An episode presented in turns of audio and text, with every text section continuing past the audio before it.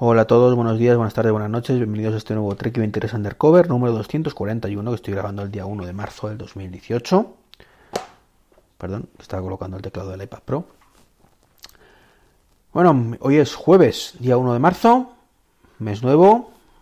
Seguimos avanzando en el año, como siempre digo, poco a poco, sin prisa pero sin pausa.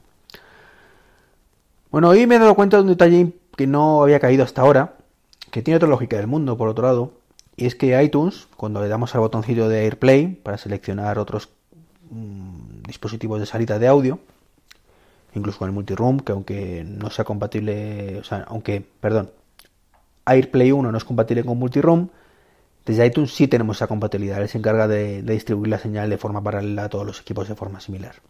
Mientras que con el 2.0 lo tendremos también desde otros dispositivos como iOS. Pues ahí, aparece abajo también un listado de todos los Apple TV. No como dispositivos receptores de AirPlay, sino pone cambiar a. Y esto sirve para controlar la música de esos dispositivos. Es decir, si yo cojo y estoy en Apple Music, perdón, en Apple Music y en iTunes, con la pantalla de Apple Music, por supuesto, eh, despliego y digo, ahora voy a controlar el Apple TV del salón, lo que yo reproduzca de Apple Music a partir de ese momento, todo lo que estoy haciendo de Apple Music es para ponerlo en el salón. ¿De acuerdo? Y la diferencia es sustancial. No es lo mismo mandar contenido por AirPlay que controlar reproducción. Diferencia. Si yo mando el contenido por AirPlay, es mi dispositivo el que está reproduciendo realmente. Es decir, en este caso el ordenador. El ordenador o, lo que esté utilizando. Y se encarga de mandar, conectar con el dispositivo receptor y eh, pues mandarle la música que quiero que escuche. De esa otra manera, lo que estamos diciendo es, el ordenador le dice al Apple TV, oye, reproduce esto. Y yo me desentiendo. De manera que si yo me voy al iPhone, podré controlar esa reproducción. Si me voy al Apple Watch, podré controlar esa reproducción. Y logrando uno de los sueños húmedos de muchos, yo me incluyo, y es poder controlar de forma remota cualquier cosa desde cualquier cosa. Es decir, yo puedo controlar la música del Apple TV desde el iPhone, desde el propio Apple TV, desde otro Apple TV, desde Apple Watch, ¿de acuerdo? Y eso es aplicable a cualquier dispositivo. Con el iTunes, con el iPod, perdón, perdón, con el HomePod también ocurre. El HomePod podemos controlarlo desde el propio HomePod vía Siri, con el Oye Fulanita. Podemos controlarlo desde el iPhone, seleccionando en el centro de control, en, en el audio, ese dispositivo y controlando ese dispositivo. Luego pulsamos en la carátula y aparece eh, directamente Apple Music. ¿De acuerdo? Y ahí seleccionamos lo que queramos. Entonces, eh, o desde un Apple TV, que también aparece. Damos al play un ratito y aparece ahí para, para controlarlo. Entonces, como digo, está la cosa muy bien pensada. Un poco verde, porque todavía muchas cosas están en beta. Pero esto que os digo ya, ya está funcionando. Así que fantástico. Fantástico. Un, una cosa muy chula que nos va a resultar muy cómoda de utilizar. Muy, muy cómoda de utilizar. Y más cosas, eh, no me he dado cuenta, lo vi en su momento, que Brink, la aplicación esta que, tanto me gusta para hacer la compra, es compatible tanto con Alexa, que eso es lo que ya sabía, como con Google Assistant. Y eso me hace soñar que en algún momento, cuando Apple lo abra, porque no se puede hoy por hoy, podrá hacerlo también compatible con el HomePod y con, con el Siri del teléfono. Entonces le podemos decir, oye, fulanita, añaden Brink a la lista de supermercado que compre leche. Y me añadirá la leche a la lista de supermercado.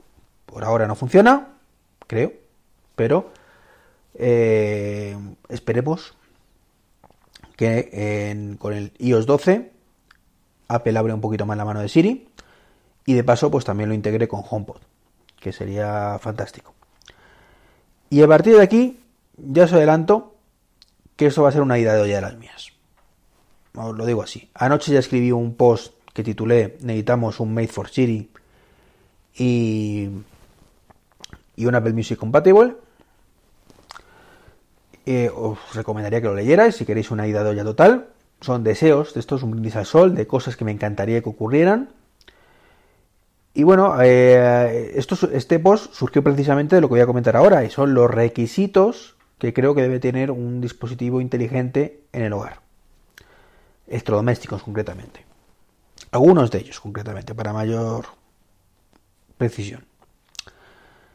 Y es que ya os comenté que creía que, por ejemplo, bueno, antes de seguir, en serio, si no os queréis escuchar a un flipado de la vida, contaros sus pajas mentales, cortar aquí, yo lo entiendo, os seguiré queriendo igual y seguiré grabando podcast igual. Pero, perdona que me estoy quedando la, lo de la, la cincha de picondinitis que me pica el brazo. Os decía, mm, a partir de ahí es eso. O sea, os recomiendo que si no queréis escuchar un flipado, cortéis. Que yo voy a seguir grabando podcast y os queréis igualmente. Bueno, os hablé en su momento de, de los electrodomésticos inteligentes, que la cosa está muy verde, muy, muy verde. Y además, en muchos casos, mal enfocada. El máximo exponente quizás sea Samsung, que son un poco los que más publicidades hacen y todo el tema. Y tenemos un, el, Family Hub, o algo así lo llaman. Y hay una cosa que estoy de acuerdo con Samsung, y es que la nevera nos pesa que nos pesa es el centro neurálgico de la cocina. Y como tal, un electrodoméstico inteligente tiene que convertirse en la centralita de toda la cocina. El centro, como digo, neurálgico. ¿Qué significa esto? Bueno, pues significa que si tenemos una nevera inteligente, pues seguramente lo suyo es que tengan un altavoz, porque tengo un asistente, ¿de acuerdo? Y ahí no entro que sea... Eh, vamos a ver. Eh, un asistente u otro, sí que es que me estaba, me estaba yo oyendo. Ahí ya no, me da igual, entre comillas. Evidentemente yo quiero que Siri esté en todas partes. Por eso escribí el podcast, el podcast de ayer. El post, perdón, de ayer. Pero eh, bueno, está en trek23.com, que no lo he dicho.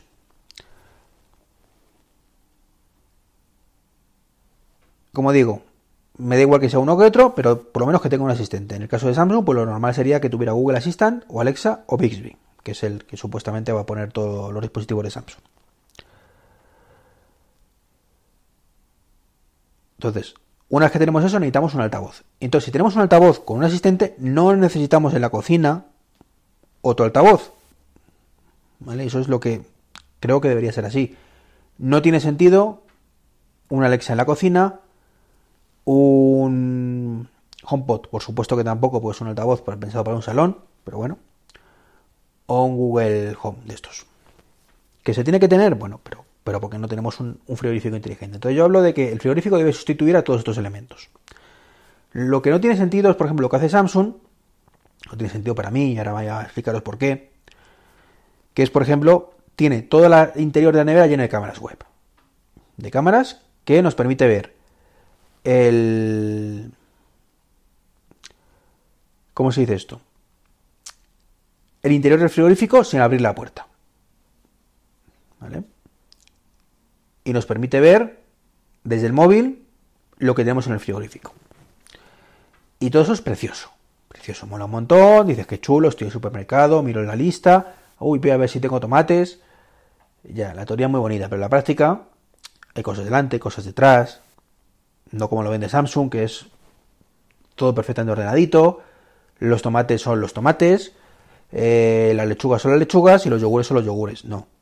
En un frigorífico normal y corriente, aparte de que no es tan grande como los que nos vende Samsung, que esa es otra cosa que no entenderé nunca, ¿Qué pasa? Que si tengo una casa más pequeña no tengo derecho a tener un electrodoméstico inteligente. Pues se ve para Samsung que no. Que o tengo una cocina del tamaño de mi salón o no tengo derecho a tener un frigorífico inteligente. Pues vale. Habrá que seguir esperando.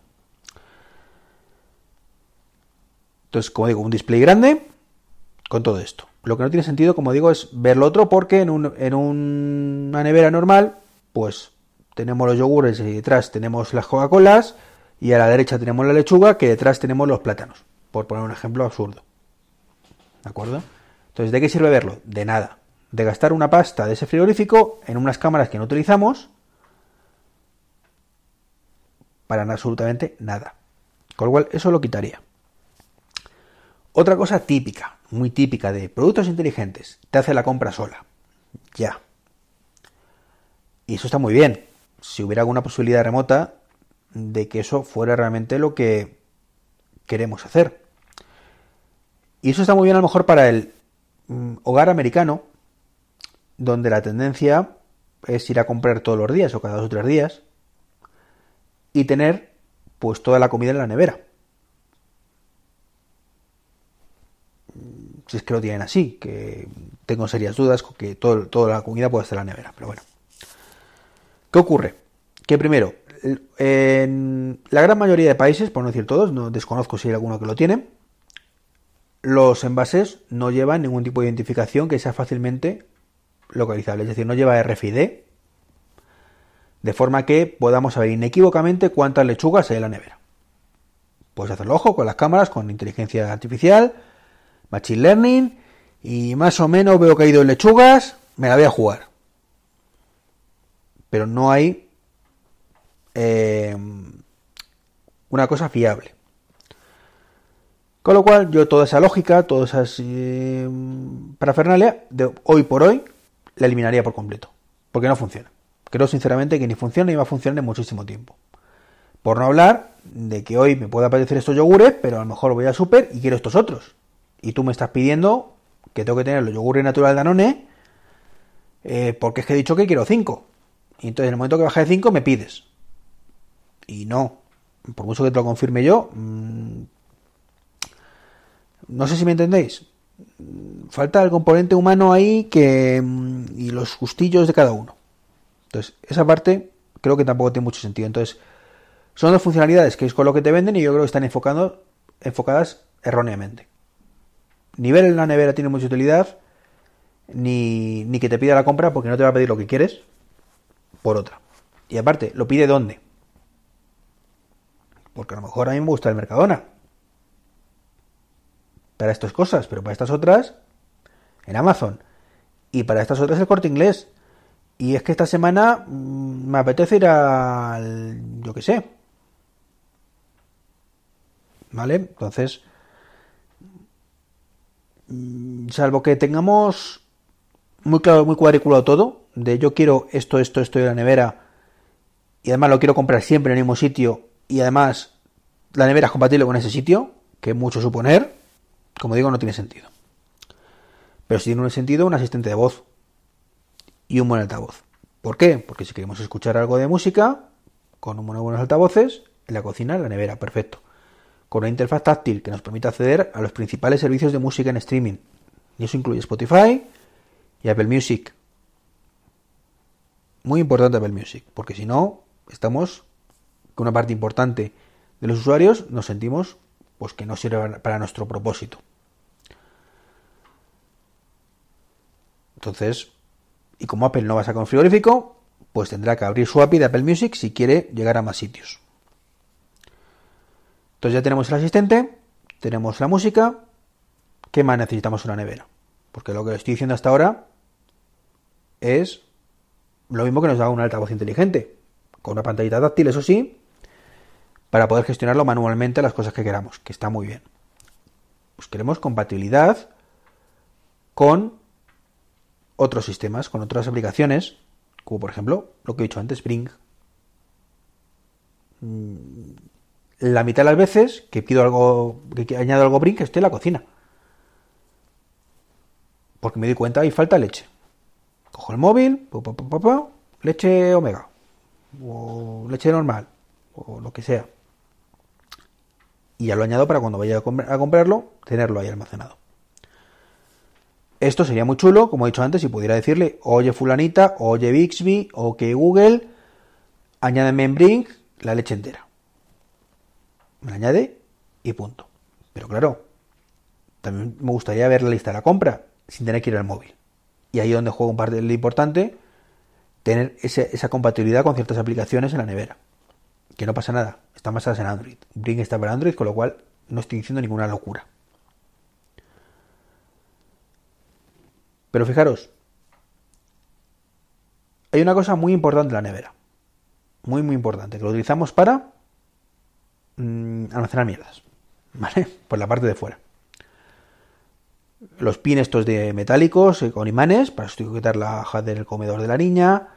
Eh, una foto que queremos ver eh, las citas importantes, bueno, pues todo eso por supuesto en la pantalla. En la pantalla, pero además de una forma muy visual, tal y como lo tenemos en el frigorífico ahora. Es decir, no hablo de un iconito que es el menú de la niña, no. Hablo de una, de una pantalla de aproximadamente 17 pulgadas, ¿de acuerdo? Una señora pantalla donde tenga una miniatura bastante grande, es decir, que si me acerco lo veo, el menú de la niña. Y otro que es el calendario. Y otro lo que yo quiera poner con una cámara, ¿de acuerdo? Para poder escanear esos documentos y mandarlos directamente, si quiero.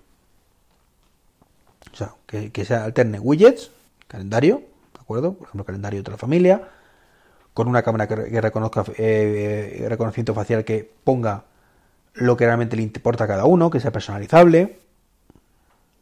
Por ejemplo, que si entro yo, yo quiero tener en mi calendario y ver pues una foto de mi mujer, mi hija, por ejemplo. Pero si entra mi mujer, pues quiere ver el menú infantil de la niña del comedor. Cosas así, que sea personalizable para los usuarios. Y si estamos varios en la cocina, bueno, pues eso ya que se apañe. Suena muy fácil, ¿verdad? No, pues es tan sencillo como que aparezcan los diferentes usuarios y te puedes cambiar de uno a otro rápidamente. No pasa nada.